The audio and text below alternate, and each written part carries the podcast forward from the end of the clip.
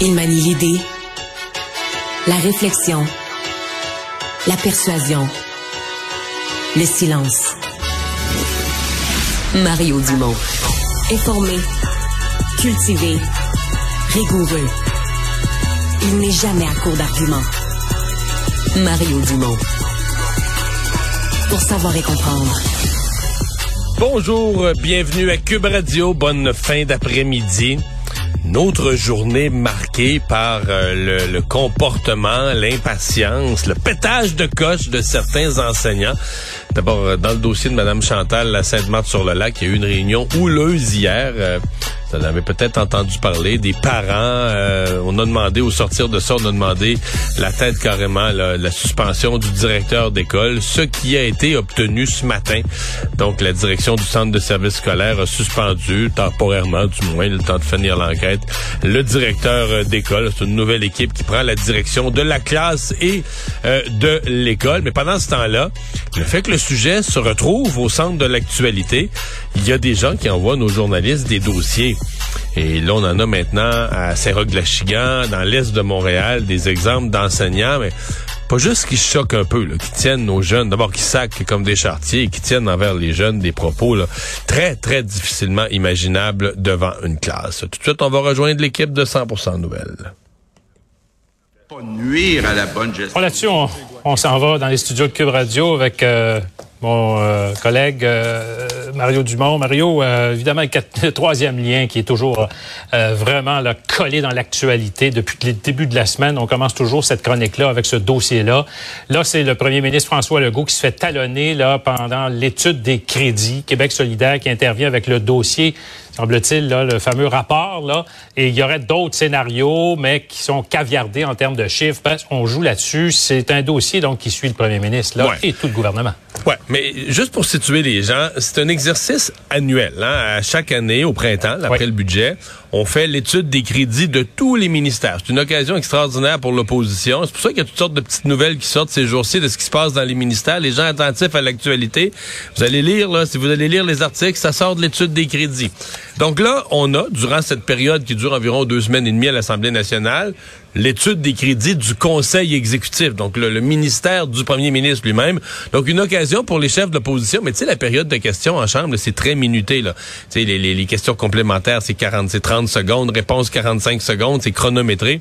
Alors là, tu as quelque chose de beaucoup plus, euh, une occasion de questionner le premier ministre, mais quelque chose de beaucoup plus souple, beaucoup plus de temps. Là, ils en ont jusqu'à probablement 18 heures, peut-être même un peu plus, euh, où les chefs des, de tous les partis d'opposition peuvent directement interroger François Legault sur tous les dossiers de leur choix. Et donc, on imagine bien, je pense qu'il, ben, j'imagine, double stratégie. On va vouloir faire parler M. Legault beaucoup, beaucoup, beaucoup du dossier du troisième lien, lui faire dire des choses. Pourquoi? Euh, pour peut-être trouver une contradiction, peut-être le, faire s'enfarger dans ses lacets, lui faire dire quelque chose qui va venir encore plus compliquer le dossier. Mais aussi, euh, il n'est pas à exclure, Sylvain, que, bon, euh, on va voir, là, ça commence, il, il est tôt, là, mais qu'on va essayer de le faire sortir de ses gonds. Parce qu'on s'est bien rendu compte hier qu'avec euh, la façon dont il a répondu à Paul Saint-Pierre Plamondon, il avait, perdu son calme. Il est devenu beaucoup trop agressif, s'est livré à des, attaques euh, plutôt, euh, plutôt basses, plutôt mesquines. Et donc, on va peut-être vouloir, au fil des minutes et des heures, le faire glisser vers ça aussi. Ben, il y a des déclarations d'ailleurs. Il a indiqué aujourd'hui même que c'était pas un recul finalement cette décision-là sur le troisième lien, d'abandonner le troisième lien routier. Je sais pas c'est quoi, hein? C'est pas un recul, c'est quoi? Non, ben c'est clairement c'est clairement un recul. Non, mais il- il a pas il a pas tort lorsqu'il dit qu'un gouvernement doit s'adapter euh, à la lecture des dernières données, etc. Des fois, il faut, faut... ça, c'est tout vrai. La question à laquelle ça ne répond pas, Sylvain, c'est euh, sachant qu'il manquait autant de données en octobre dernier ou en septembre dernier ou même en août dernier, au moment où ils écrivaient leur programme électoral, la CAQ, juste avant le dé- déclenchement de la campagne. Est-ce qu'il aurait dû à ce moment-là, M. Legault, mais là, on comprend bien que stratégiquement, en politique, on va dire, tu peux pas faire ça, tu peux pas prendre des engagements à moitié, il faut que tu te commettes. Mais, mais tu sais, si t'es pas sûr, si t'as pas les données pour te commettre d'une façon aussi ferme, peut-être que la chose à dire à ce moment-là en campagne électorale, ça aurait été de dire, ben, le, le troisième lien, le tunnel Québec-Lévis, c'est un souhait. On l'a mis à l'étude. Des données vont nous parvenir au cours des prochains mois. Puis on va analyser, on pourrait prendre les décisions en conséquence.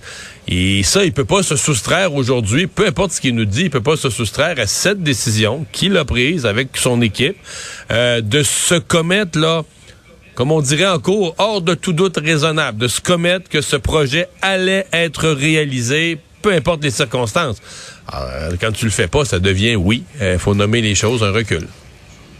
Est-ce qu'il n'y a pas risque aussi que, en conservant malgré tout un troisième lien, fut-il collectif, transport collectif, qu'on en arrive à exactement la même décision à terme, c'est-à-dire un autre recul? oui, oui, c'est un risque. Euh, c'est certainement un risque. C'est certainement un risque.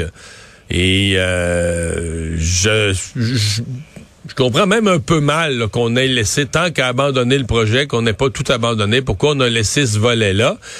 Puis je sais pas, euh, je suis vraiment pas spécialiste en construction de tunnels ou ni ingénieur. Mais ce qui coûte cher, c'est toute l'opération de faire venir un tunnelier, de creuser, là, de creuser sous le sous le fleuve. Euh, même si tu dis, OK, là, on le fait juste pour un tramway ou juste pour des autobus, ou juste pour un transport en commun, on le fait. Mais tu le fais pareil, là. Donc, euh, la facture va être très, très salée. Là, tu dis, est-ce que ça va valoir la peine d'avoir cette facture-là? Compte tenu, oui, il y a un intérêt pour le transport en commun à, à, Lévis, puis il y aura des gens qui vont le prendre. Mais quand tu vas le ramener, le coût, là, combien ça va coûter, combien ça va représenter en coût par usager, peut-être qu'on va juste dire, ben, tu sais, ça revient à, pour les 25 prochaines années, si ça revient à 400 pièces du passage, là, on va peut-être dire, ouais, on va laisser faire, hein? Ouais. Québec solidaire semble avoir sorti dans ce fameux rapport euh, des données, des chiffres caviardés de d'autres scénarios, dont un pour le transport en commun, qu'on n'est pas en mesure actuellement, en tout cas publiquement, de connaître les chiffres pour un tunnel transport en commun. Non, ben c'est pour ça. Mais, mais, par contre, là, on nous dit qu'on va nous présenter ces scénarios. Mais c'est pour ça que je suis, je suis assez d'accord avec toi que la CAQ se rembarque dans un se rembarque dans un processus où on pourrait se retrouver à, à, abandonner le nouveau projet. Ça coûte trop cher, c'est trop compliqué, puis l'abandonner. Donc, avoir un autre recul dans six mois ou dans un an. Mario, on s'en va tout de suite encore une fois à l'étude des crédits. C'est un projet euh, uniquement transport en commun. Puis est-ce que le premier ministre ferme la porte à du transport autoroutier? Oui. Vous fermez la porte aujourd'hui, même si physiquement ça pourrait être possible. Il n'est pas question qu'il y ait du transport d'auto dans le tunnel. On veut un transport en commun ah voilà, donc vous avez entendu, euh, c'est ce qui se passe présentement à l'Assemblée nationale, l'échange entre les partis d'opposition euh, et euh, le premier ministre.